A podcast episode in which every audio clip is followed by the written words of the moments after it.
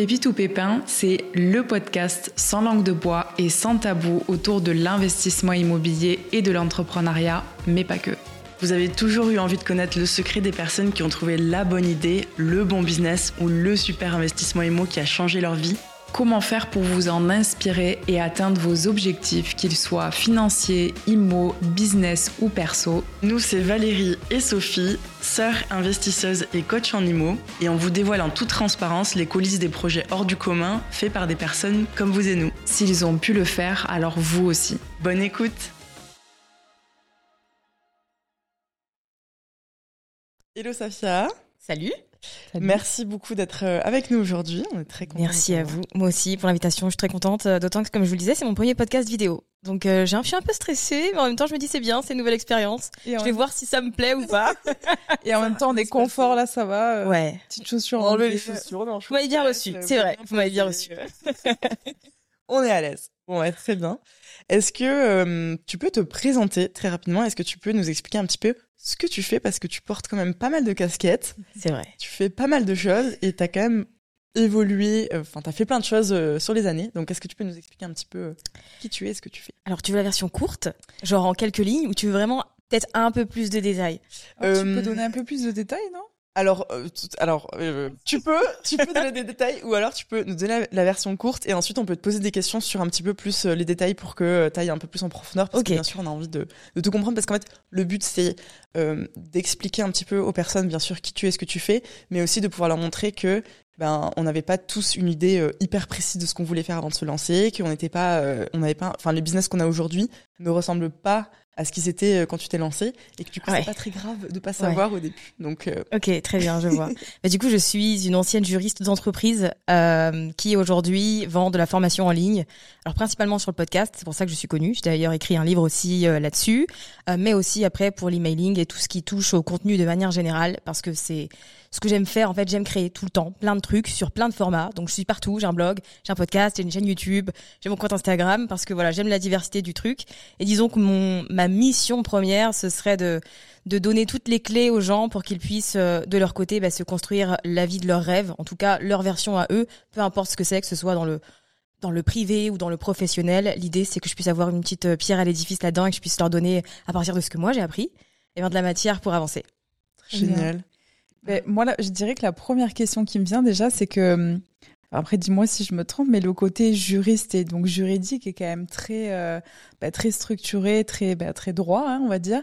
Qu'est-ce qui fait que tu es arrivé dans un côté beaucoup plus bah, créatif et beaucoup plus, euh, euh, ouais, euh, dans libre, et ouais, moins libre, de, moins de code, moins de structure, ouais, on va dire, ça. parce que la création de contenu et et, et, les formations et tout le digital, c'est vachement plus libre à l'interprétation, je veux dire, de, de chacun et Ouais, comment t'es arrivé là-dedans? Euh, Alors déjà de base, j'ai un esprit très brouillon, très fouillis, etc. Donc j'ai besoin de structure. Genre j'ai besoin d'avoir des lignes, des limites, un cadre pour être efficace. Sinon je vais dans tous les sens et j'avance jamais. Euh, mais en fait j'ai choisi de me lancer dans cette euh, carrière-là parce qu'en sortant du bac, en fait moi je connaissais pas l'entrepreneur, je connaissais pas l'entrepreneuriat. Je savais pas que ça existait. Pour moi être chef d'entreprise, euh, c'était euh, un homme blanc vieux euh, qui a hérité ça de sa famille ou alors qui a travaillé dur, etc. Et à aucun moment je pensais qu'il y avait des chefs d'entreprise qui étaient tout seuls dans leur entreprise et qui travaillaient de chez eux en fait. Je ne connaissais pas. Donc ça n'a jamais été une un objectif de vie et donc en sortant du bac, je me suis dit c'est très débile. Mes amis sont partis en fac de droit et je me suis dit bah, j'y vais aussi. donc euh, j'y suis allée. Bon entre temps eux euh, elles ont arrêté, elles ont parti dans autre chose et en fait moi comme je savais pas ce que je voulais faire, en fait je suis allée jusqu'au maximum. Donc j'ai fait mon M2, j'ai refait un MBA ensuite en me disant OK, c'est ma dernière chance après je vais devoir vraiment travailler j'ai commencé à travailler et en fait euh, j'étais donc euh, juriste d'entreprise et je travaillais à Reuil Malmaison qui est dans le 92 et euh, moi j'habitais dans le 60 donc je mettais environ deux heures de trajet à l'aller et au retour tous les jours. Donc j'avais beaucoup de temps énormément de temps. Ouais c'était très très long et en fait, c'est comme ça que j'ai que j'ai commencé à me renseigner sur les blogs. Et je m'étais dit, ça va être un hobby le truc. Genre, j'ai besoin d'un truc un peu fun parce que le juridique c'est pas ouf. Enfin, ça me plaisait pas spécialement, mais bon, j'étais en mode, il me faut un CDI. C'était, j'étais matrixée. Mm. Il me faut un CDI, il me faut un travail bien payé. On s'en fout si je l'aime ou pas. Voilà, c'est l'objectif. Et en fait, j'ai commencé à me renseigner sur les blogs, j'ai commencé à, à, sortir, à lancer un blog en, en 2016. Et en fait, j'aimais tellement ça que je m'y suis donné à fond. Genre, j'écrivais tout le temps. Je pense que je publiais six articles par semaine. Euh, j'étais vraiment à fond de fou, mais j'avais du temps en même temps pour écrire. et euh, ça a marché en fait hyper vite. Et c'est ce blog-là qui m'a ouvert ensuite à Internet et à toutes les opportunités et à euh, tous les métiers, au freelancing, à tout ce que les gens faisaient en fait de chez eux. Et c'est comme ça en fait que j'ai découvert bah, tout ce qui était un peu graphisme, la création de contenu en fait sous toutes ses formes. Et je me suis dit c'est génial ce truc. Je sais pas encore où ça va me mener, mais j'ai envie de tester et j'ai envie de tenter le truc. À ce moment-là, j'avais 26 ans et je me suis dit, bah, en fait, c'est le bon moment. Si j'ai envie de tester, euh, de faire des conneries, de perdre entre guillemets des années, c'est le bon moment pour. Donc, euh, dès que j'ai commencé à gagner un peu d'argent avec le blog, j'ai dit ciao, vie de juriste, en espérant ne plus jamais y retourner. Et euh, j'y suis pas retournée depuis. Donc voilà. Génial. Oui.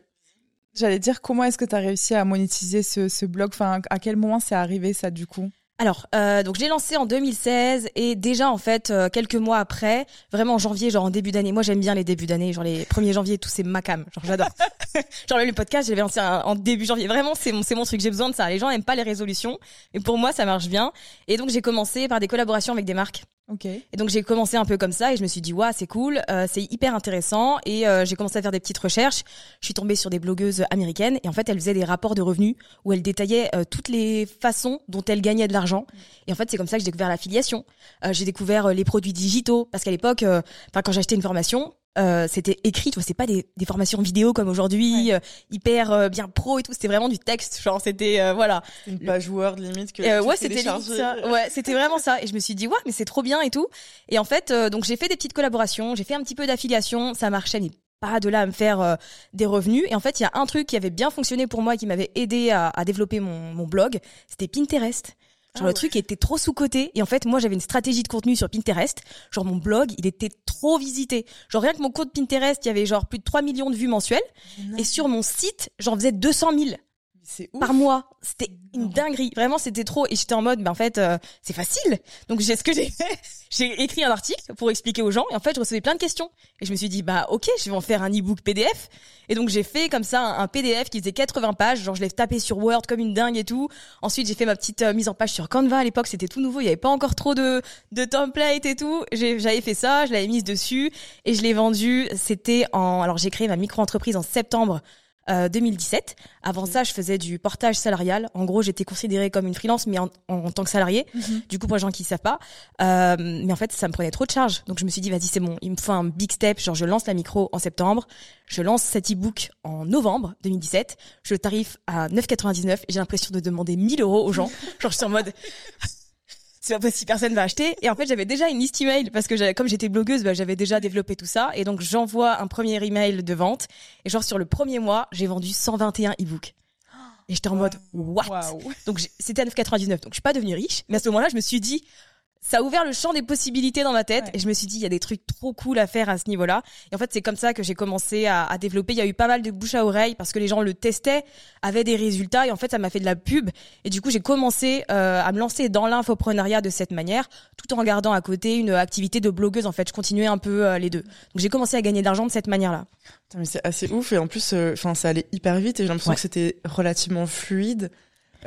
En plus toi qui n'avais pas un background de, de, marketing, de communication, de digital du tout, comment est-ce que tu as appris du coup toutes les ficelles euh, de ce métier? Enfin, Pinterest, euh, comment est-ce que tu as, appris la stratégie Pinterest, euh, même le blog, etc. Enfin, tu as des personnes qui sont plus créatives que d'autres, mais est-ce que, est -ce que tu t'es formé à certaines techniques ou non, tu t'es un peu lancé et ça s'est fait au pif alors, ce que j'ai remarqué dans mon parcours, c'est que je me suis jamais formée euh, pour euh, lancer le truc. C'est que j'y suis toujours allée en mettant les mains dans le cambouis et en testant mille choses. Et ensuite, à un moment donné, je me suis dit tiens, je vais acheter une formation pour voir si c'est bien ce que je fais et s'il y a des trucs à améliorer que je ne sais pas.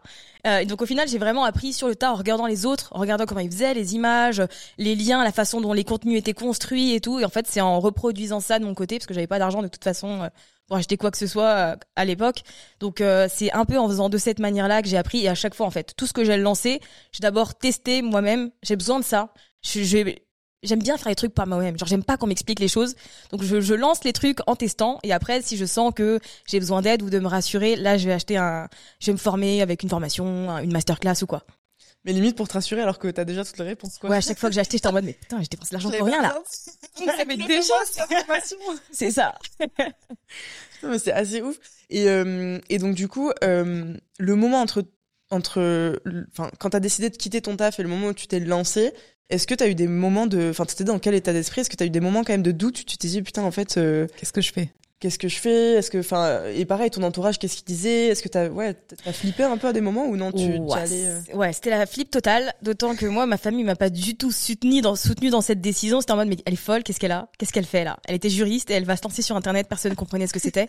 Donc j'étais un peu le, le chat noir de ma famille en mode, mais ça va pas du tout là ressaisis-toi et tout. Donc euh, voilà, ça a été compliqué, genre beaucoup de friction déjà familiale. À chaque fois que je, je discutais avec mes parents ou mes oncles, c'était en mode alors tu vas te chercher un vrai travail? J'étais en mode je suis en train d'expérimenter là. donc c'était voilà, donc c'était hyper compliqué à ce niveau-là. Genre j'étais pas du tout soutenue, j'étais un peu seule. Mais heureusement j'avais euh, mon copain qui est devenu mon mari aujourd'hui, euh, qui lui m'a toujours euh, dit fais ce qui te plaît, teste. Et il, en fait, il était là pour payer le loyer parce qu'au début, certes, j'ai fait un bon lancement avec cet e-book. Ça a marché deux, trois mois. Ensuite, j'avais pas de stratégie. Je savais pas ce que c'était le marketing.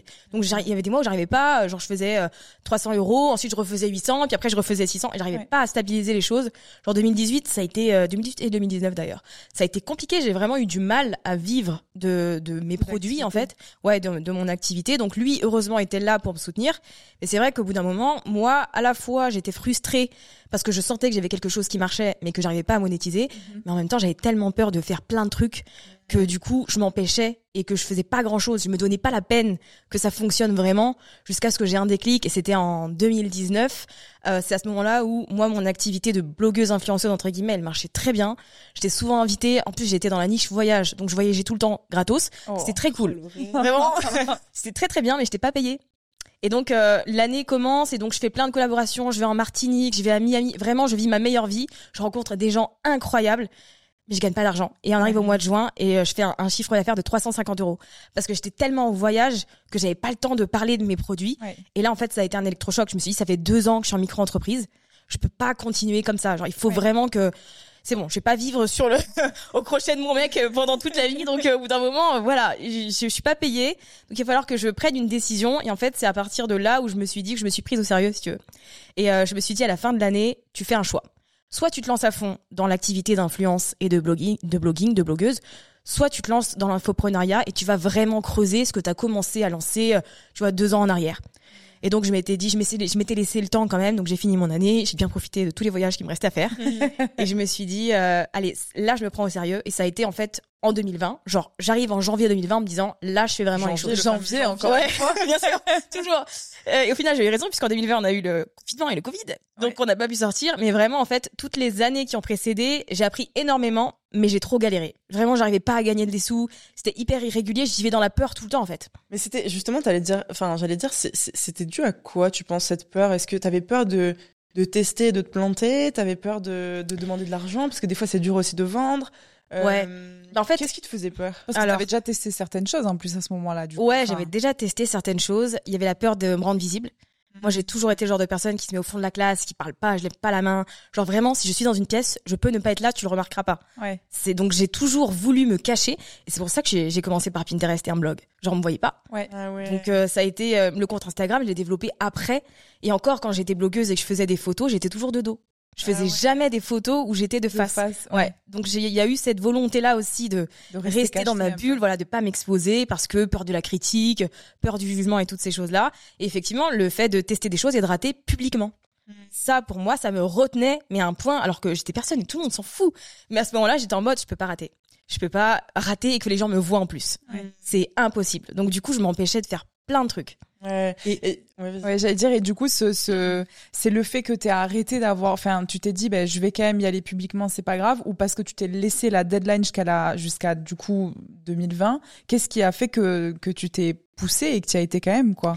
Ben, en fait, si tu veux, à ce moment-là, j'avais euh, des amis, des copines entrepreneurs que je m'étais faites euh, sur Insta, et je voyais qu'elles lançaient des trucs et qu'elles étaient à fond et que je faisais pas un tiers de ce qu'elles faisaient.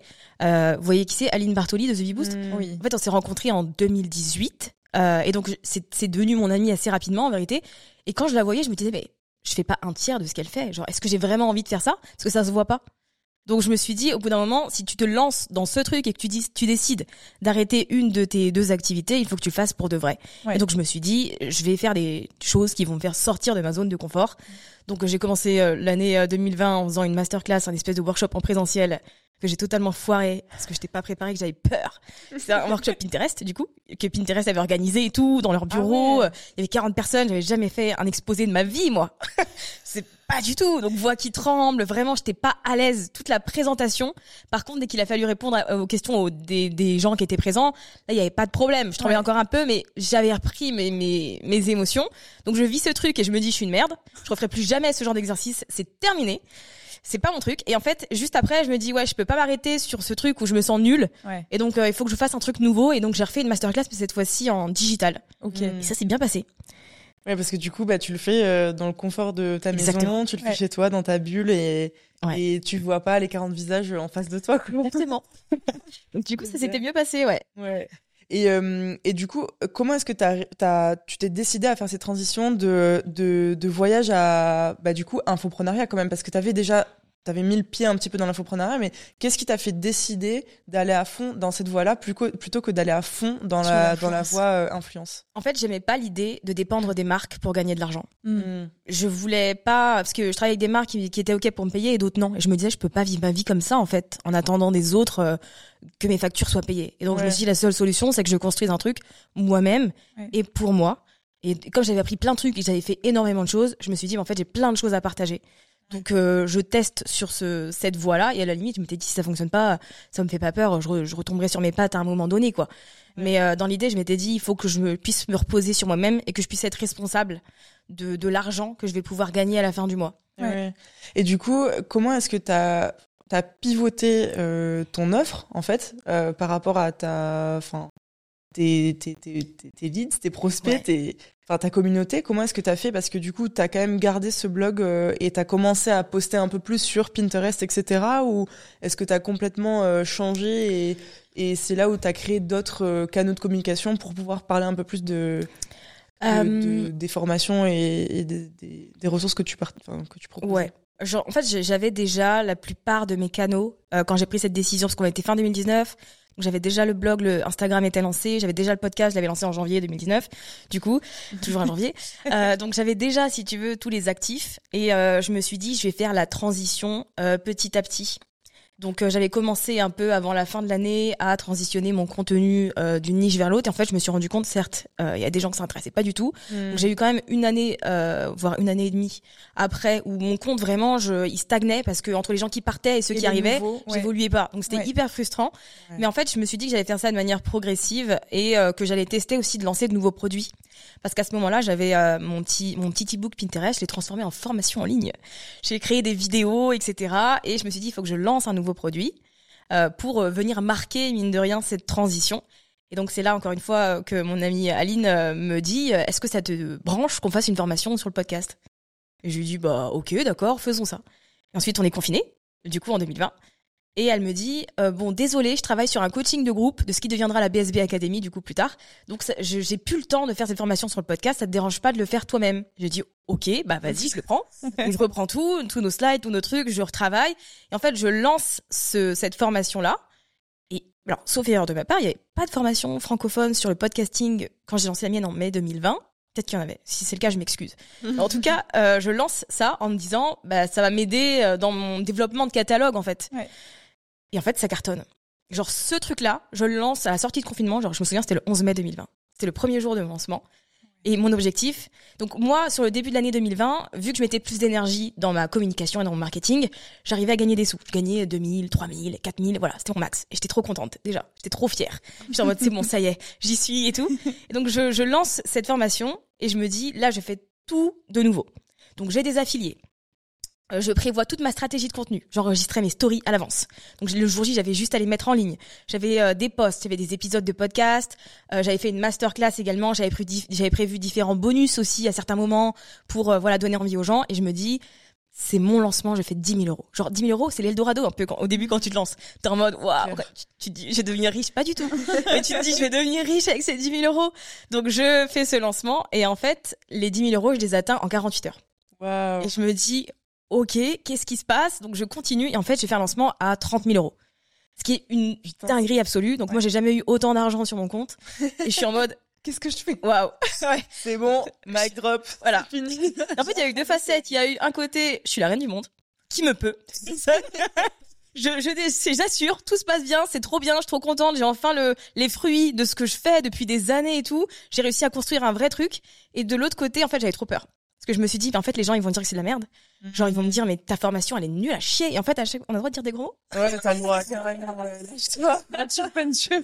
Et en fait, à chaque fois que j'ouvrais ma boîte mail et que je recevais un mail, j'avais peur que ce soit quelqu'un qui me dise, ta formation est nulle, rembourse-moi. Ah Genre, c'est de la merde ton truc, tu me rembourses.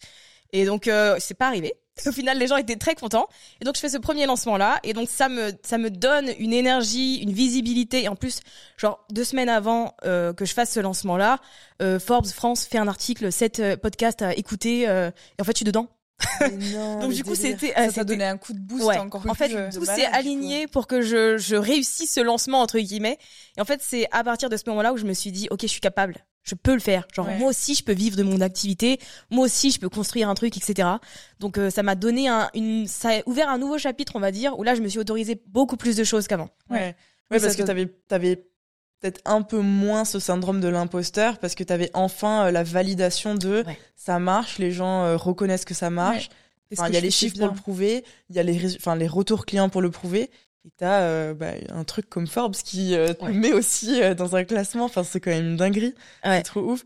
Et, euh, et donc, du coup, ensuite, qu'est-ce que Qu'est-ce que ça a été la suite? Est-ce que tu as, continué sur ce lancement de la formation podcast? Voilà, co- comment est-ce que tu as vu l'évolution par la suite Ah, ça a été dur en fait parce que le fait de gagner de l'argent, ça m'a fait naître plein de peurs. Et du coup, j'ai travaillé comme j'ai jamais travaillé de ma vie. En plus, on était confinés. Donc, moi, je sortais pas, je travaillais 7 jours sur 7. Genre, j'ai fini l'année 2020, riche, mais sur les rotules. Donc, j'étais en mode, j'ai fait mes premiers 100K, ce qui me paraissait inimaginable. Genre, pour moi, ça, jamais de la vie. Ce nombre, je le verrai un jour. Au final, ça a été la, la première fois que je l'ai fait. Et euh, donc, j'avais lancé d'autres formations. J'avais, voilà, j'ai fait plein de choses. J'avais lancé plein de produits. Ça m'avait donné beaucoup de confiance. En fait, j'étais éclatée. J'avais toujours Mhm. peur. À chaque fois que le mois commençait, je me disais comment est-ce que je peux faire pour refaire le même chiffre d'affaires que le mois Et dernier plus. ou plus. Mais je peux pas faire moins, sinon ça veut dire que je suis une merde et que j'y arrive pas. Donc, je me mettais une pression de dingue. C'était jamais suffisant. En fait, au bout de- à la fin de l'année, j'avais de l'argent et j'avais toujours peur, en fait. J'étais Ouais. toujours dans mon insécurité. Et je me suis dit, mais en fait, ça sert à rien ce que je fais là. Parce que que je gagne de l'argent ou pas, Du coup, j'en gagne pas, ouais. ouais, je suis toujours euh, stressée pour l'argent. Et en fait, j'étais tellement stressée que j'étais devenue un écureuil. Genre, je me payais quasi pas et je laissais tout sur le compte de la société. Comme si, je sais pas, il va, il va arriver un truc demain. Je, voilà. Et en fait, j'étais devenue, euh, j'étais de, franchement, euh, je me suis rendu compte de tout ce que j'avais à travailler euh, à ce niveau-là, euh, de tout, euh, de tout le manque de confiance que j'avais. Et donc, j'ai décidé en, en 2021 de ralentir, de me faire coacher, euh, de travailler sur toutes, ces- toutes ces choses-là. Donc, euh, voilà, je me suis concentrée, on va dire, sur l'année 2021, sur le fait de stabiliser ce que Mhm. j'avais construit euh, sur l'année 2020. Donc euh, j'ai fait ça, j'ai développé le podcast, j'ai commencé à faire plus d'interviews, chose que je faisais pas avant. Moi, c'était un podcast vraiment juste moi parce que j'avais peur d'interviewer des gens. Vrai Ouais, j'ai peur de tout. J'ai- et en fait, je, je, je fais final, des choses. quand même. Ouais, j'ai fait des dire, choses. T'as, t'as peur, mais t- t'as quand même fait énormément de choses, quoi. T'as, en fait, t'as juste débloqué les. T'as, t'as- en fait, t'as pris. Il y a eu des nouvelles peurs qui sont arrivées. Parce Ouais. que t'as réussi des choses, donc il y a des nouveaux, des nouveautés qui sont arrivées, mais à chaque fois, t'arrives à les, enfin, t'as réussi à les surmonter, quoi. Après un temps, ouais. En fait, j'ai Ouais. toujours ce truc où j'ai peur, donc ça me bloque. Puis au bout d'un moment, je me dis en fait non, c'est nul là. Qu'est-ce que je fais? Je le fais quand même. Donc j'y vais. Euh, ça veut pas dire qu'aujourd'hui, à l'heure où je vous parle, j'ai plus du tout peur de rien. J'ai encore peur de me foirer publiquement. J'ai encore peur de d'être exposée. Euh, voilà, j'ai encore plein. Sauf qu'aujourd'hui, ça m'empêche plus en fait de faire les choses. En tout cas, ça empêche moins qu'avant de faire les choses. Et c'est vrai que donc sur 2021, je développe mon podcast euh, Build Yourself. Je suis contactée par une maison d'édition euh, qui euh, me propose euh, d'écrire un livre. Moi je, moi, je crois que c'est un sketch parce qu'en fait, je reçois un message sur Instagram. C'est un compte perso. Genre, c'est une nana ouais. qui me dit, euh, voilà, je m'appelle X, je travaille à la maison d'édition Vibert. Euh, j'aimerais, j'ai une idée de, j'ai un projet d'écriture. Est-ce que tu veux en parler? Et moi, on me propose tout et n'importe quoi sur Instagram. Ouais, Vraiment, je reçois des DM, c'est n'importe quoi. Et je me dis, bah, bon, c'est bizarre. En fait, à aucun moment dans ma vie, je me suis dit, j'ai envie d'écrire un livre. Parce que pour moi, les gens qui écrivent des livres, les auteurs, les écrivains, c'est des Victor Hugo, euh, enfin, c'est des Molière, c'est pas des Safia Gourari. Donc j'étais en mode, quoi, moi, impossible. Genre, je suis personne, j'ai rien, donc ça m'a jamais traversé l'esprit. Et au final, quand l'occasion s'est présentée, je me suis dit, bah, pourquoi, pas? pas? Parce qu'au final, c'était un livre sur le podcast et je le maîtrisais, le sujet. Donc, euh, je me suis dit, ok, bah, je vais faire ça. Donc, je me suis rajouté ça en plus, qui n'était pas du tout prévu. Donc, le livre est sorti euh, un an après. Donc, ça a été euh, hyper. euh, Intense. ça a été un rythme assez tendu. En fait, quand j'ai signé le contrat, je l'ai signé en novembre 2021. et je devais rendre mon manuscrit en avril 2022. Mais euh, mais en plus du coup, euh, enfin comment ça se passe ça? Genre en mode tu signes et puis bam, euh, six mois plus tard il faut que tu produises le livre. Grosso modo. T'apprends à écrire, enfin il te... parce qu'il y a quand même, enfin on t'apprend pas à écrire un livre. Je, je sais que t'avais un blog avant et que tu savais forcément très bien écrire, mais c'est quand même un autre Oui, c'est quand même pas un livre, quoi, ouais. Moi, est-ce que, enfin, du coup, t'étais accompagné quand même par quelqu'un de la maison d'édition ou comment ça se, ça se goupille, ça? Ouais, en fait, euh, j'avais mon éditrice qui était là euh, si euh, j'avais besoin, si j'avais des questions, si j'avais envie de soumettre des choses, mais en fait, c'était juste moi et moi-même. Donc moi j'ai pris le truc, ouais. Donc là le syndrome de l'imposteur qui revient full force. Alors voilà, après je vous le disais tout à l'heure en off et moi je, je travaille dans l'urgence. Genre si la deadline elle est pas bientôt, pas de problème. Donc je signe en novembre, je fais ma petite vie, je continue, je fais mes lancements, je lance des offres et tout. On arrive en 2022, pas de problème. Et là, au mois de début mars, je reçois la couverture du livre. Non. Je n'ai pas écrit le livre. Mais non.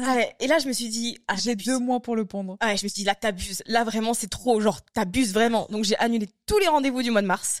Et en fait, du lundi au presque samedi, je travaillais sur le livre. Tous les jours. Je me faisais des 8 heures de journée où je travaillais sur le livre. Et en fait, ce que j'ai fait, c'est que j'ai repris la structure de ma formation en ligne mhm. sur le podcast et euh, je l'ai adapté à un bouquin. Euh, mais ça a été, en fait, l'avantage, c'est que c'était un sujet assez scolaire entre guillemets. Euh, donc le, comment dire, le sommaire était assez logique la progression, etc. Donc j'ai juste réfléchi à comment j'avais envie que les gens euh, le prennent. Est-ce que je voulais des exercices? Est-ce que voilà j'avais envie des petits points mindset, etc. Donc euh, j'ai travaillé. Euh, franchement, j'ai souffert. Mais tu m'étonnes. Donc je l'ai rendu. Attends. Et en fait, moi je pensais qu'une fois qu'il était rendu, c'est bon, ciao. Genre. Tu le retravailles non avec eux après? Bien sûr, je savais pas. je t'ai dit après je. Ah, je me dis c'est bon, je retourne à mes trucs parce que là j'ai perdu un mois et demi sur tout ce que j'avais à faire, donc voilà, j'étais en mode je y retourne, pas du tout. Il y a 36 000 relectures en fait. Il y a une correctrice. Il y a tout le monde. En fait, tu retrouves des fautes tout le temps. T'as l'impression que ça s'arrête jamais. Que du coup, tu sais pas écrire, donc du coup, tu remets en question, mais en fait, merde. C'est ça. Et donc, euh, il y a même un moment où je recevais le manuscrit, genre, le lundi à midi, et on me disait, faut le renvoyer demain 18h. Attends, tu, et tu, dois te retaper tout toute la lecture. Alors que toi, t'as des trucs à faire dans ta journée quand même ta journée est pas vide, t'as un job.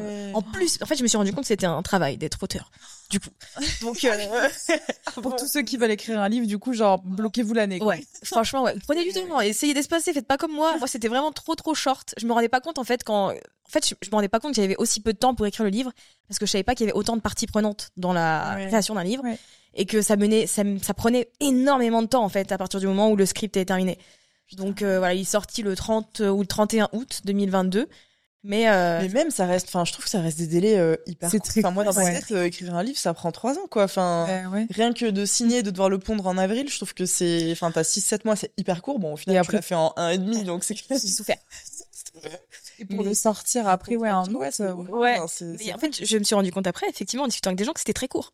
Mais pour moi, en fait, vu que je connaissais pas l'expérience. Oui, t'as pas renégocié les délais. Je me pas dit, euh, je vais pas leur dire, bah non, en fait, j'ai besoin de plus de temps parce que j'avais jamais fait le l'exercice. Mais des fois, justement, l'inconscience ou ne pas connaître, ne pas savoir, ça te protège de ouf. Ouais. Et ça te permet de faire des trucs de malade.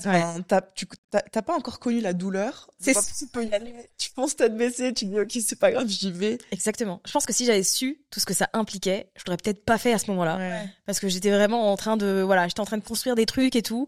J'ai dû mettre en pause au final. Euh, des trucs que j'ai dû laisser tomber, etc. Donc ouais, je pense que c'est mieux de pas savoir. Comme ça, au moins, tu, tu te lances et puis voilà. Et puis t'as plus le choix. La naïveté un peu. Euh. Ouais. C'est ça. Mais du coup, est-ce que euh, bon, ce livre du coup n'était pas du tout dans, dans, dans tes objectifs, dans, ta vision, enfin pas du tout. C'est un, c'est tombé du ciel, ce qui est quand même hyper ouf.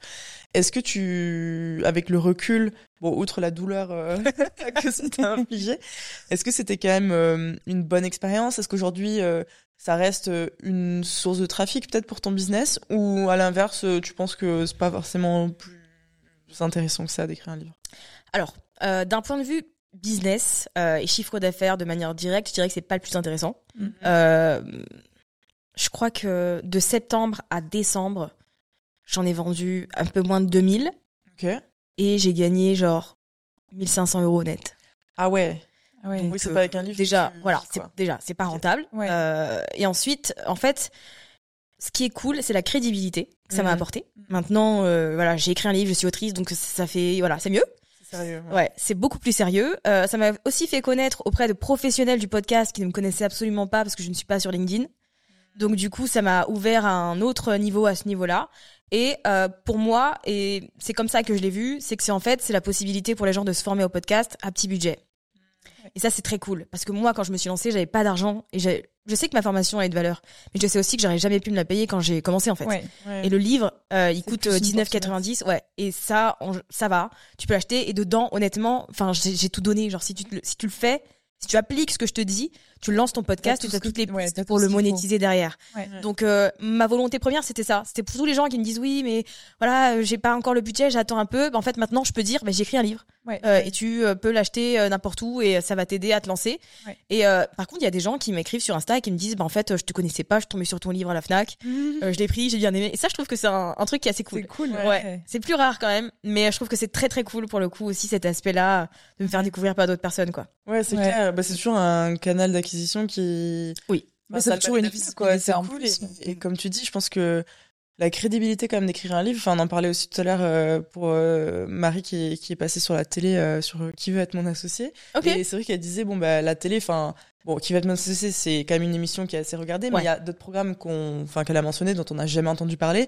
Mais c'est quand même le fait de passer à la télé, même si l'audience est un peu en baisse, c'est quand même ouf parce que tu as une crédibilité. Un livre, c'est exactement ça. C'est genre parce que je pense que pour beaucoup encore aujourd'hui, même si les business en ligne, euh, ça existe euh, depuis plusieurs années maintenant et ça se, enfin, tout le monde, bah, il y a plein de gens qui font ça, mais il y a quand même encore cette notion de, euh, enfin, c'est du fake, c'est en ligne, c'est pas stable, enfin, dans cinq ans, ça n'existera plus, ou justement, c'est de l'arnaque ou blablabla. Le fait que tu écrit un livre, c'est quand même, ça, pose le, ça pose c'est en mode, c'est du concret. Et je pense que pour beaucoup de gens, c'est hyper rassurant de se dire bah c'est physique c'est tangible euh, t'es dans un magasin physique euh, enfin c'est c'est cool quoi. Ouais, ouais, euh, complètement. Et même rien que déjà d'un point de vue de ma famille le fait que j'ai un livre non ça y est. dit, genre ça fait un moment que je vis de mon activité quand même. C'est quand j'ai lancé le livre qu'ils ont été en mode ah ouais.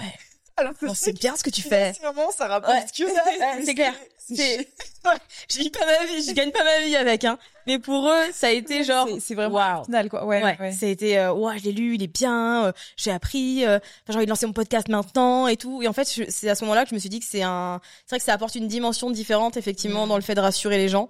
Même si, bah, comme tu dis. Euh, oui, c'est pas ça. Et puis c'est le travail, tout ce qu'il y a eu en amont qui fait que ce livre après est sorti. Mais en soi, c'est pas ça qui, qui va imposer la notoriété, ce que tu avais construit jusque-là. Enfin, c'est tout ce que tu as fait avant, quoi. On est d'accord. Et voilà. Ce qui est bien aussi, c'est que ça m'a différencié de tous mes concurrents. Hmm. Parce qu'il n'y a pas de livre euh, de leur côté, en tout cas dans ceux qui vendent de la formation en ligne sur le podcast. Et du coup, ça a été un, ça m'a permis d'avoir une longueur d'avance, on va dire. Enfin, en tout cas, de la garder. Parce que j'ai, lancé entre guillemets dans les premiers. Et donc, le fait que j'ai le livre ensuite, ça m'a aidé euh, à ce niveau-là et ce qui est plutôt cool. Ouais. Voilà. Et, et du, justement, tu l'utilises dans ta communication. Enfin, t'en parles quand même, même si. Euh... Alors, J'essaye, ouais. Euh, il est dans, il est partout. Il est disponible sur mon site, il est sur la page d'accueil, euh, etc. Mais c'est vrai que c'est pas la chose que je mets le plus en avant. Hmm. Euh, c'est vrai, ça vient dans les discussions et en plus je me suis rendu compte qu'il y a pas mal de personnes qui étaient clientes chez moi qui l'avaient quand même acheté. D'accord. Je t'en mais pourquoi?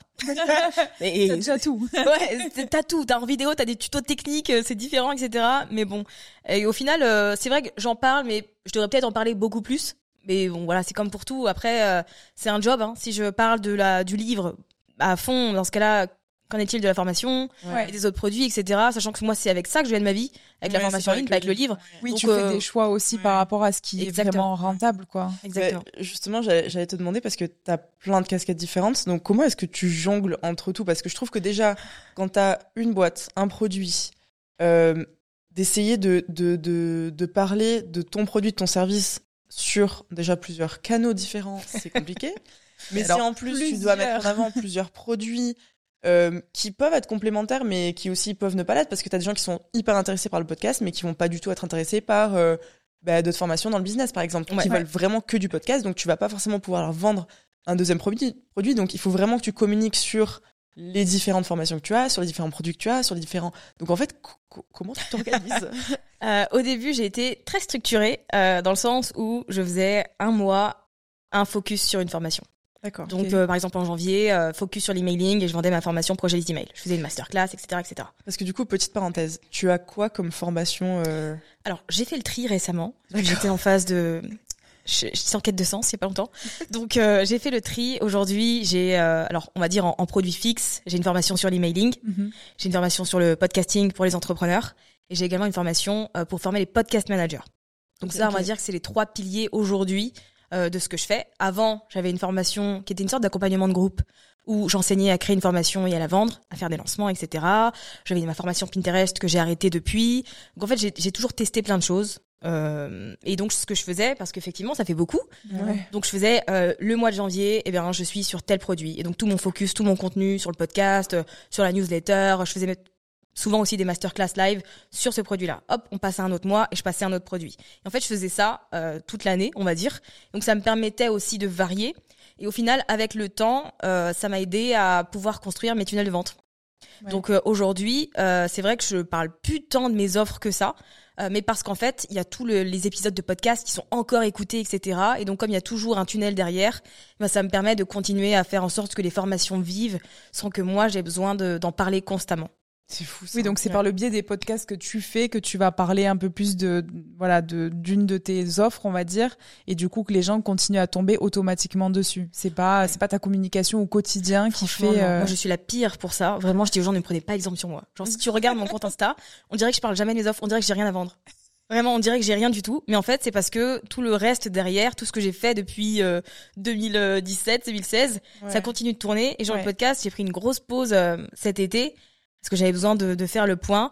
Et au final, je me suis rendu compte que le truc était encore écouté comme d'habitude. Genre vraiment tout tourne. Et après, je faisais aussi l'effort de, j'ai créé des playlists. Euh, donc j'ai créé une playlist avec tous les épisodes sur l'emailing, une autre sur le podcast. Donc ça, c'est des choses que je remettais euh, en avant à travers ma newsletter, parfois aussi en story, etc. Donc j'en parlais quand même. En fait, je me suis rendu compte que tous les épisodes que j'avais créés depuis tout ce temps-là, bah, ils continuaient à être écoutés. Il y avait encore des gens qui continuaient de me découvrir et pour qui c'était nouveau. Et il y avait 250 épisodes, et c'était beaucoup. Donc, ça m'a aussi rassuré dans la pause que j'étais en train de faire. Mais du coup, effectivement, en fait, tout le contenu qui avait été mis en ligne depuis, il est toujours valable aujourd'hui. Et donc, euh, je me contente, entre guillemets, de le, de le, relayer ou de le faire vivre un peu, mais c'est vrai que je suis pas du tout la personne qui euh, a une, une communication, aujourd'hui en tout cas à l'heure actuelle, très structurée, très organisée, où je sais qu'à tel moment, je vais parler de telle chose, etc. Ouais. ouais.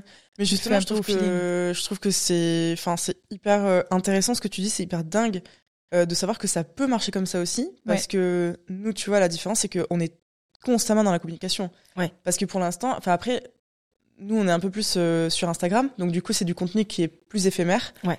Et euh, alors que quand t'as un podcast ou quand t'as une chaîne YouTube, c'est plus durable. C'est plus durable. Et donc en fait, euh, de savoir que t'as des tunnels de, vente qui sont en place, qui continuent de tourner malgré le fait que tu ne produis plus de nouveaux contenus, ou en tout cas que t'as fait une grosse pause. Enfin, c'est, enfin, c'est génial. Et je pense que c'est un peu euh, la consécration euh, quand t'as ta boîte de plus, enfin, pas la consécration, mais en gros de savoir que tu peux tu peux souffler et en fait ça va continuer de tourner parce que c'est dur tu sais quand t'es à ton compte et en plus quand t'es parce que du coup dans ta boîte c'est c'est toi qui gères tout oui. Ou tu bosses avec des, enfin tu bosses. J'ai une assistante. Ok. Euh, mais sinon c'est tout. Moi je suis pas le genre de personne qui rêve d'une grande équipe, etc. Genre, moi j'aime bien faire les trucs. J'aime bien euh, encore les trucs techniques et tout. Donc j'ai délégué un certain. J'ai testé. J'ai testé à un moment donné d'avoir une rédactrice web, euh, d'avoir une personne qui s'occupe de ci, une personne qui s'occupe de ça. Et en fait, bah non, en fait, euh, ça me plaît pas, ça me convient pas. Donc je fais de cette manière. Donc Ouais, honnêtement, c'est pratique, mais après, voilà, ça vient avec des concessions dans le sens où, euh, par exemple, vous êtes beaucoup sur Instagram. Mhm. Moi, mon compte Insta, pendant très longtemps, il était quasi inactif. Genre, je faisais que mhm. des stories parce que j'avais pas le temps de créer des contenus euh, là-dessus. Donc, je voyais les gens développer leur compte Insta. Il y a aussi ce truc de comparaison. Ah ouais. tu vois les gens de toi qui grandissent, qui mettent du contenu tout le temps, qui font des lives et tout, pendant que toi, tu le fais pas en fait. Donc il y a aussi ce truc d'accepter que tu fais les choses à ton rythme et que tu te concentres sur ce qui est important pour toi. Voilà. Et moi, c'est vrai que j'ai jamais été du genre à, à prioriser le le contenu court. Euh, parce que ça me frustre en fait de, de savoir que je vais travailler un fond sur un contenu et que y a pas beaucoup de gens qui vont le voir. Genre ça me mm. ah ça m'énerve. Vraiment. Donc euh, c'est pour ça aussi que je suis partie sur des je fais beaucoup de contenu long mine de rien, genre le blog, podcast et YouTube, c'est encore euh, actif aujourd'hui les trois. Donc c'est sûr que c'est des contenus longs. Euh, je fais de temps en temps des contenus sur Insta, etc. Mais c'est vrai que ça vient avec des concessions quand même. Mm. Faut le savoir quoi. Ouais. ouais. Et quand justement tu as, as voulu prendre cette pause et ce ralentissement un peu cet été, est-ce que tu t'es permise entre guillemets aussi de le faire parce que tu savais que tu avais ce contenu long derrière ou c'est juste après coup que tu t'es dit bah tiens tout ce que j'ai fait jusque là ça a fonctionné. Dans quel sens ça, ça a marché ça plutôt? Parce que c'est Enfin, c'est une discussion qu'on a un peu toujours, mais c'est difficile de ralentir et d'accepter à un moment donné de faire une pause. Enfin, je pense que c'est un truc que très, très tous les entrepreneurs vivent à un moment donné. C'est à quel moment je, waouh. ouais. Et, malheureusement, on, attend d'être à un stade où on est un peu dépassé euh, pour se dire qu'on va faire une pause. Mais c'est vrai qu'en fait, euh, j'étais arrivée à un stade où j'avais besoin de faire un break. Je me suis pas dit tout le contenu que j'ai fait, il va suffire, etc. J'étais en mode j'en peux plus en fait. Ok. J'en peux plus, il faut que j'arrête. Donc j'ai décidé de tout couper.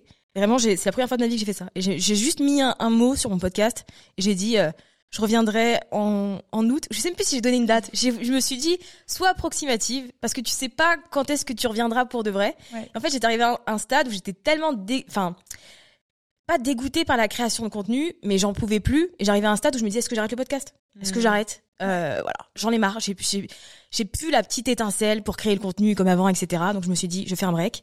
Donc j'ai tout coupé. Genre, je refusais toutes les propositions qu'on m'a faites. Et juste, j'ai passé des jours où je faisais rien, j'étais dans mon canapé.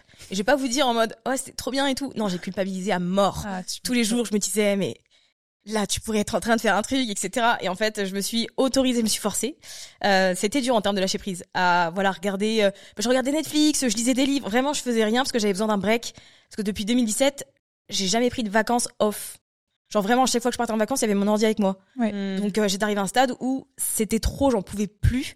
Donc je me suis dit, j'ai plus le choix en fait. Si, si euh, moi je suis très impulsive. Donc j'étais arrivée à un stade où euh, soit je fais une pause, soit j'envoie tout valdinguer. Mm. C'était vraiment l'un ou l'autre. Donc euh, ça vous parle? Ah Tout ouais. à fait.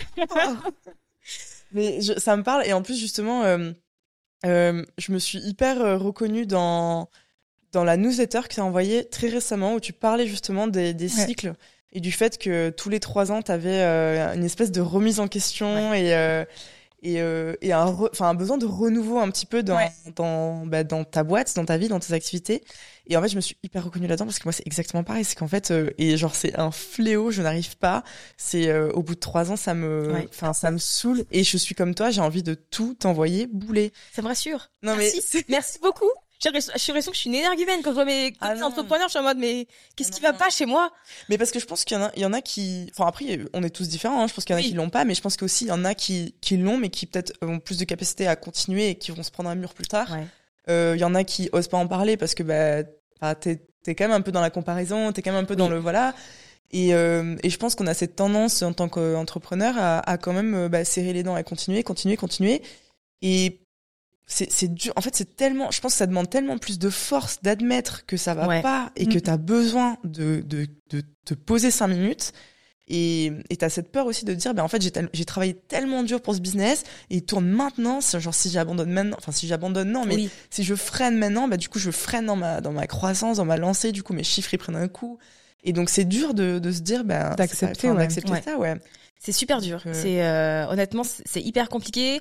Mais je trouve que ce qui est plus dur, c'est que quand tu laisses traîner le truc, moi je l'ai vraiment laissé traîner. T'arrives à un stade où t'as l'impression que t'as plus ta place. Ouais. Tu dis qu'est-ce que je fous là? Genre, Ouais. Faut que je change de travail carrément. Je j'ai pas ma place euh, au milieu de tous ces gens qui font tous ces trucs hyper cool. Genre vraiment, je suis une imposteur ou j'ai plus. Je me lève le matin, j'ai plus envie. J'ai Ouais. plus envie de parler de mes offres. J'ai plus envie de créer du contenu. En fait, tu perds goût à Ouais. tout. Et je pense que cette pause, même si elle est hyper inconfortable, elle est tellement indispensable. Parce que tu te fais un break et tu te dis, ok, est-ce que ça manque? Euh, Tu testes d'autres choses? Est-ce que ça t'attire? Est-ce que ça ravive un truc chez toi, etc. Euh, moi, la semaine dernière, euh, ça a contribué, on va dire, à, à me remotiver dans le truc. C'est qu'en fait, j'ai été un séminaire. En fait, j'ai croisé des gens qui consomment mon contenu Ah, et qui m'ont dit, génial. mais c'est trop bien ce que tu fais, abandonne pas ton podcast, s'il te plaît, et tout, nanana. Et j'étais en mode, bah ouais, en fait, j'ai ma place? Bah oui, j'ai ma place. Bah ouais, et en fait, des, des fois, ça prend ça aussi, ça prend la pause qui te permet de te dire, est-ce que j'ai toujours envie de faire ce truc? Mm. Ou est-ce que au final, je sens que ça y est, c'est fini? Est-ce que tu as le droit aussi hein, de te dire, ok, euh, ou est-ce que je, je... Alors, je pense que le plus important, c'est quand même de, si tu veux repartir, de changer les choses Mm. et de voir euh, ce qui est le plus aligné, ce qui colle le mieux avec la personne que t'es aujourd'hui. Parce que c'est plus la personne que t'es plus la personne que t'étais à trois ans. Ouais. Donc c'est voilà, c'est important de se poser ces questions-là. Après moi, je vais pas vous mentir, j'ai toujours pas les réponses. Mm. Je sais que ouais, il y a des choses que j'ai envie de continuer, genre j'ai pas envie d'abandonner mon podcast, il y a plein de choses que j'ai envie de continuer à faire, d'autres que j'ai envie d'arrêter. Mais je sais pas, en fait, je sais ce que je veux plus, mais pas ce que je veux. Donc c'est hyper chiant. Les gens me disent mais je sens de la peur là dans ce que tu dis. Et bien sûr que j'ai peur. Et bien sûr, je sais pas où je vais, mais euh, ouais, je pense que c'est une transition qui reste importante et je pense que c'est important d'en parler parce que moi avant que j'en parle, j'ai l'impression que s'il y a qu'à moi que ça arrivait. En fait, depuis que j'en ai parlé, il y a plein de gens qui viennent me dire mais moi aussi, Ouais. euh, nanana, et qui se confient, on a des discussions hyper profondes et je me dis mais en fait, c'est trop dommage qu'on soit tous là pour dire euh, j'ai accompli telle chose, euh, voilà, le truc c'est hyper bien et par contre quand t'es dans une phase où Tu te dis pas quand ça va pas Bah et ouais. pourquoi. Ouais. parce que tu vois, moi je me suis, bah, je me suis pas laissé aller, mais vraiment j'ai rien foutu. Donc ça s'est répercuté aussi sur mon chiffre d'affaires. Ouais, Et je me suis dit, bah, comment je vais faire? Et en fait, en discutant avec d'autres gens, je me suis rendu compte que ça leur arrivait aussi que c'était pas grave. Ouais. Enfin, voilà, c'est ok d'avoir des grosses baisses de chiffre d'affaires tant que toi, tu, tu, tu te réénergises, entre guillemets, tu reprends le temps de, de te remettre bien. Et je pense que c'est des choses sur lesquelles il faut mettre plus de lumière parce qu'on n'en Mhm. parle pas du tout. On parle beaucoup des, des résultats. Et je trouve que c'est aussi important. Ouais, J'ai l'impression on qu'on parle pas beaucoup- trop du ouais du chemin et du, du questionnement et tu vois je rebondis à ce que tu disais aussi tout à l'heure que au début ben les premiers milliers d'euros que tu gagnes tu te dis genre waouh mais je pensais pas que en Ouais. un lancement un produit ou quoi c'était c'était possible et une fois que tu l'atteins de te dire euh, ben c'est pas assez genre tu craches sur les premiers 10 000 euros que tu as fait en te disant mais attends mais là ce mois-ci j'ai pas fait comme le mois dernier Ouais. du coup c'est pas bien et donc ça aussi c'est un truc c'est d'accepter et je pense que c'est très dur ouais de de voir parce que du coup tu, en fait tu regardes l'année éventuellement nous on regarde encore mois au mois aussi Ouais, où tu te dis truc, je euh, trouve. Ouais. putain mais le mois dernier c'était un Ouais. bon mois mais là je suis dans la merde alors que en fait à la fin de l'année t'es pas dans la merde enfin On est d'accord. t'as fait Ouais. une bonne année tu vois mais et du coup d'accepter aussi qu'effectivement il y a, il y, a des- il y a des baisses et, euh, et je pense que c'est ça aussi qui, qui nous empêche de parfois de, de s'arrêter parce Ouais. que le, le flip de Oui. pas avoir le même CA le mois suivant le flip complet alors que la boîte elle est, elle est rentable elle est sereine et tout pourquoi est-ce qu'on n'arrive pas du coup à Mais genre c'est à exactement lâcher, ce que quoi. tu dis, c'est qu'on Ouais. regarde beaucoup au mois. Mois, Ouais. mois, au lieu de se concentrer sur l'année, euh, je, je suis sûre que si vous regardez votre prévisionnel, vous allez vous rassurer. En fait, c'est un truc qu'on fait pas. On, on regarde pas le, le truc à Ouais. l'année. Et En Ouais. plus, enfin moi, ce qui m'a aidé aussi, c'était de me dire euh, ce que j'ai fait jusqu'ici, ce que j'ai réussi. Genre même si j'ai des mois où euh, je fais, je, fais pas beaucoup de, de CA, en fait c'est pas grave parce que j'ai déjà fait plein de fois l'argent, donc je suis Ouais. capable de le refaire. Ouais. J'ai ce qu'il faut pour le refaire. Faut juste que je me remette euh, dedans, quoi. Ouais. Je trouve que ça aide à, à se dire stop. Là, je sens que je suis au bord, enfin, je suis pas au bord du burn-out, mais voilà, quoi. Presque. Ouais. ouais, carrément, je suis 100% d'accord. Et surtout, ce que tu disais tout à l'heure aussi, c'est super important, des fois, de, de remettre euh, l'humain au cœur de ce que tu fais et le pourquoi tu le fais aussi, genre de retourner au contact des personnes, Ouais. de tes Ouais. clients, de tes élèves. Enfin, nous, on le remarque pareil, parce que du coup, on est dans la formation aussi, Oui. mais. Et en fait, vu que c'est vachement digital, vachement de coaching à distance, etc., bah, souvent, tu te rends pas compte. Mais quand tu revois les personnes en vrai et qu'elles te disent putain, mais merci parce que t'as eu un impact de ouf dans leur vie, t'es là genre oh Ouais. tu te rends compte de ce que tu as fait. Mais c'est vrai que en tant qu'infopreneur, tout en, tout en ligne, tu t'en rends pas compte. Des fois, t'oublies. Ouais. C'est super important de, voilà, de, pareil, de prendre une pause, de se re- de relire les messages positifs, de revoir l'impact que tu as eu dans les gens et de, de reprendre une pause pour se dire, OK, voici pourquoi j'ai lancé la, la, la boîte aussi, la- ce que je voulais. Parce qu'au fond, enfin, tu lances ta boîte parce que tu as envie d'être à ton compte, tu lances ta boîte parce que tu as envie d'être créative, tu as envie de gagner de l'argent, etc. Mais tu as aussi une mission derrière de- d'aider les gens. Tu vois, tu l'as dit, ton livre, tu l'as fait aussi parce que les gens, tu pouvais rendre ça accessible Ouais. au plus grand nombre, tu vois, de lancer un podcast. Donc en gros, tu le fais aussi pour aider les gens. Et donc, des fois, tu peux perdre un peu ce sens, tu peux être tellement déconnecté de ce Mm. pourquoi tu le fais que c'est important de le remettre au cœur de, Ouais. de ta vie, quoi, et de, de ton business. Complètement. Mais je pense que c'est le truc qui euh, nous gâche un peu tous, qui fait qu'on arrive à ce point où on n'en peut plus. C'est qu'en fait, on perd ce pourquoi on a lancé notre activité au Mm. début, parce qu'on a tellement plus de responsabilités, il se passe tellement plus de choses, et du coup, on prend pas le temps de juste euh, s'arrêter. Et tu, tu vois, le fait que ce soit digital aussi, comme tu l'as dit, moi, ça m'a beaucoup isolé. Et je trouve que le fait de s'entourer, c'est hyper important. Et de faire l'effort, c'est sûr. Moi, je suis une casanière. Ça me saoule de sortir. pareil Des- voilà. c'est vraiment pareil Et tu vois, je fais l'effort, entre guillemets, genre c'est dur, waouh, d'aller au café avec des gens dans les coworking et tout, parce qu'en fait, ça, ça galvanise et ça aide aussi Ouais. à se remotiver, à se requinquer, parce que si t'es casanier, qu'en plus t'es dans une période où c'est compliqué, ben, en fait, tu vas t'isoler, tu vas te renfermer à fond. C'est dans ces moments-là que tu penses que t'as plus ta place, euh, Ouais. que ce que tu fais c'est nul, etc. Alors que si juste tu sors un peu et que tu vas te reconnecter aux autres, euh, ça peut, ça peut beaucoup aider, je trouve. Ouais. Ouais, oui, dans un sens ou dans l'autre, en fait, tu nourris euh, ce que tu Ouais. es en train de. Soit effectivement, tu, tu rumines et donc euh, tu, tu vas pas du tout te sortir de ce trou. Enfin, ça va être beaucoup plus compliqué. Alors Ouais. qu'effectivement, aller au devant des. Enfin, on le remarque aussi parfois rien qu'en venant à Paris. Alors, je Oui. voudrais pas forcément euh, vivre dans le, la pluie qu'on entend là, mais, euh, mais juste à un côté euh, où nous, en étant à Perpignan, ben, parfois venir dans une plus grande ville, ben, ça, ça restimule. Rien que juste l'énergie qui circule et euh, ben, les gens qu'on rencontre, etc. T'as ce truc de vas-y, je repars et, et putain, je vais tout péter à Perpi la semaine prochaine, quoi. Alors que quand t'es dans un mauvais, enfin, un peu un mauvais mood et que t'es tout seul, et encore nous, on est deux, donc c'est un peu différent, on peut discuter et tout, mais il suffit que les deux soient dans un mauvais mood, c'est pas, C'est pas- descendante. c'est pas facile, quoi. Donc ouais, je pense que l'environnement euh, que tu te crées et les personnes que tu as autour de toi sont aussi hyper euh, importantes pour, euh, pour nourrir, mais le, le, le bon, enfin, le bon Mm, côté, quoi. Ouais. Complètement. Mm. Et du coup, euh, Toi qui es une personne très structurée, est-ce que tu te donnes une deadline pour euh, repartir ou est-ce que tu te laisses euh, le temps de te poser, réfléchir euh? Non, je me suis mise une deadline. Parce Janvier. que, ouais. Sinon, ça peut durer très longtemps. Parce que c'est bien aussi d'être dans son canapé et de regarder la télé, c'est cool, hein. Mais là, je suis en mode, ok, je sens que j'ai j'ai envie de m'y remettre. Genre, l'envie est revenue. Quand je me lève le matin, j'ai envie. Ok. C'était plus le cas les derniers mois. Là, vraiment, je me lève le matin, j'ai envie. Donc, je me suis dit, en janvier. Je, je- je relance, voilà, je relance le podcast. euh, voilà, je vais relancer ma communication. Je vais euh, faire les choses euh, sûrement un peu différemment de ce que je faisais jusqu'ici. Mais euh, ouais, j'ai besoin d'une deadline parce que sinon, moi, je suis la reine de la procrastination. Ouais. Vraiment, je, c'est terrible. Donc, du coup, je suis obligée de, de structurer de cette manière. Ah, Très bien. Bah écoute, on a hâte de voir ça en janvier du coup. On arrive un petit peu à la fin de ce podcast. Mais avant qu'on se quitte, on a deux questions pour toi. Très bien. La première, c'est euh, est-ce que tu peux nous partager bah, une personne qui t'inspire ou un livre ou une ressource ou quelque chose qui t'a aidé et enfin ou qui t'aide en ce moment et que tu aimerais euh, partager avec les personnes qui nous écoutent, qui nous regardent? Euh, ouais. Alors, c'est très random. Ça n'a rien à voir avec l'entrepreneuriat. Enfin, quoique. C'est pas grave. Euh, c'est la newsletter de Garance Doré. Je sais pas si vous c'est. ouais. Ouais. Sa newsletter The Highline, The Highlight, Highlight, je crois.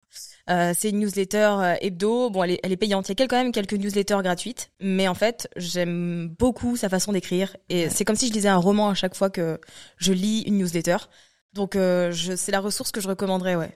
C'est Ok. vrai, j'adore, elle fait voyager ça. Enfin, Ouais. ça fait des années que. Mais maintenant, du coup, ça me, ça me. Tu viens de me ramener, genre. J'allais dire, ça 10 ans faisait ouais, ça faisait Et en fait, je vous que- explique, j'ai rangé ma bibliothèque et je suis tombée sur son livre Love, Style, Life. Mhm. Et je me suis dit, je vais aller voir ce qu'elle fait sur Instagram. Donc je suis allée la voir et en fait j'ai vu que aujourd'hui elle habite euh, en Angleterre, euh, qu'elle est mariée et tout. Ouais, totalement différent. Ouais, ouais, plus du tout. Et donc euh, du coup, euh, ça m'a permis de revoir un peu, de retracer tout ce qu'elle faisait. J'ai vu qu'elle avait un podcast, évidemment, Ouais. qui est très cool d'ailleurs, qui s'appelle, euh, je crois que c'est la lettre. Non, ça c'est sa newsletter. Je sais plus. En tout cas, son ah le rendez-vous. Voilà, son podcast c'est le rendez-vous. Donc j'ai écouté son podcast, j'ai adoré sa vision en tant que, en fait, elle, a, elle aborde les, les sujets du quotidien, mais du point de vue d'une femme dans la quarantaine, Ok. Mhm. du coup, euh, fin de quarantaine. Et je trouve que c'est hyper intéressant. Et moi, ça me rassure sur énormément de choses. Et donc j'ai- ensuite, je me suis abonnée à sa newsletter et en fait. euh, pff, elle est tellement intéressante. Enfin, elle- Ouais. Elle te permet de relativiser, elle aborde les choses avec humour, même les situations les plus qui vont être les plus embarrassantes ou les plus effrayantes. Enfin, je trouve qu'elle est trop douée pour l'écriture et du coup c'est un moyen de s'évader que je trouve trop trop bien. Excellent. Génial. J'adore. Bah, Bah, écoute, écoute, on euh, va- aller- on va aller partager, ouais. C'est vrai que ça fait longtemps qu'on n'a pas suivi ce qu'elle faisait, mais euh, c'est ouf. Eh ben, on mettra dans la description aussi pour les personnes qui veulent euh, aller voir et, et s'abonner à sa newsletter. Ouais. Et du coup, ma dernière question, euh, c'est qu'est-ce qu'on peut te souhaiter du coup à toi et qu'est-ce qu'on peut souhaiter euh, à ton business? Hmm, c'est une bonne question. Euh, je pense que ce qu'on peut me souhaiter, c'est. hmm, J'hésite, mais je dirais. On peut souhaiter plusieurs choses. hein. Ouais, c'est pas qu'une chose, hein, on te souhaite Ouais. beaucoup de choses. je pense qu'on peut me souhaiter de la confiance et de la clarté. Parce que la clarté, pour voilà trouver enfin vers quoi j'ai envie de m'orienter par la suite, et ensuite bah, me donner le courage d'y aller pour de vrai, quoi. Bah écoute, on te souhaite, On te euh, tout souhaite ça en tout cas. ouais. Et Merci puis on n'a aucun doute que tu arriveras à trouver euh, la confiance et la clarté parce que tu as réussi à le trouver avant, donc tu vas le trouver, euh, tu vas Ouais. retrouver tout ça après. Et puis, euh, bah, du coup, rendez-vous en janvier 2024, j'ai envie de dire. Là, la pression. Et du coup, ben, on mettra euh, quand même en description euh, du coup euh, les liens vers euh, tes Ouais. réseaux sociaux et, et vers le site, le podcast, pour que les personnes puissent aller écouter, retrouver bah, du coup toutes tes ressources, toutes tes formations aussi. Merci beaucoup. Et ben, merci à toi d'avoir ouais. passé ce moment avec nous. C'était très très chouette. Moi aussi, j'aurais aimé que ça dure plus longtemps. On peut aborder jamais assez. Ouais. On pourrait faire ça, y a pas de souci. En tout cas, merci et à très vite. Merci à vous. Salut. Merci d'avoir passé ce moment à nos côtés. On espère que vous avez trouvé l'échange du jour inspirant et qui vous a donné l'énergie nécessaire pour, à votre tour, passer à l'action dans vos projets.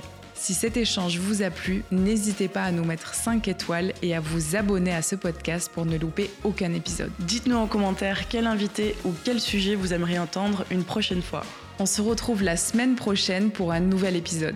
En attendant, vous pouvez retrouver nos tips IMO et Mindset au quotidien sur Instagram et sur YouTube en tapant Saving Sisters dans la barre de recherche. À, la, semaine prochaine